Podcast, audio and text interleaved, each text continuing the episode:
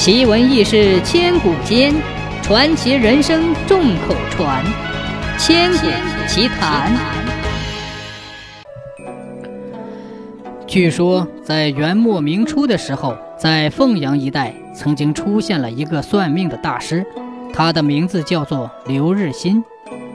因为在当年凤阳一带，不管是富贵人家还是老百姓，都喜欢找他算命，于是大家就给他起了一个“刘半仙”的称呼。也正因为他算命极为准确，所以也就引起了朱元璋的注意。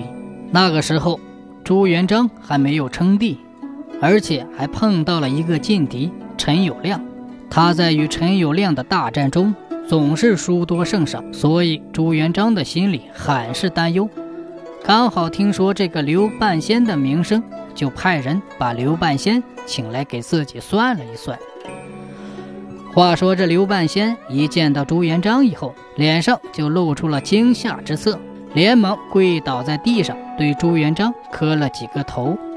正在朱元璋纳闷的时候，就听见刘半仙对朱元璋说道。将军以后有着非比寻常的富贵，当然，不知道这刘半仙是真有能耐，还是很会忽悠人。总之，朱元璋是相信了他的话，而且为了放心，朱元璋又派人把手下的将军谋士都请了过来，让他算一算。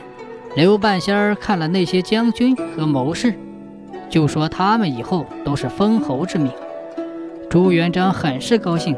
毕竟自己手下都能封侯，那自己还不应该是个皇帝命吗？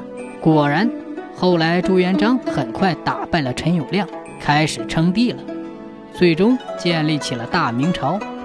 而这一切，如同刘日新所说的那样，据说在洪武四年的时候，朱元璋就想到了这个曾经推算过自己命运的神算子，想要把他招进宫来，但是。刘日新怎么也不答应朱元璋。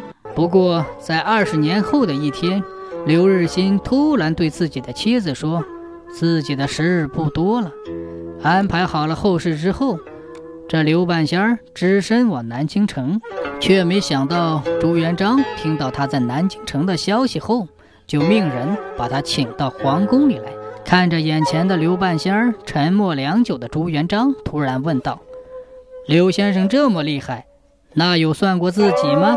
只见刘日新很淡定地对朱元璋说道：“回陛下，草民早就已经算好了，今天就是我的死期。”朱元璋没想到刘半仙儿竟然知道自己要杀他，心惊之余又问道：“既然先生知道自己的死期，为何不躲避一下呢？”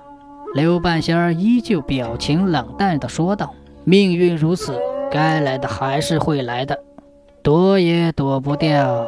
听到刘日新的话后，朱元璋叹了一口气，最终还是吩咐人把他杀了。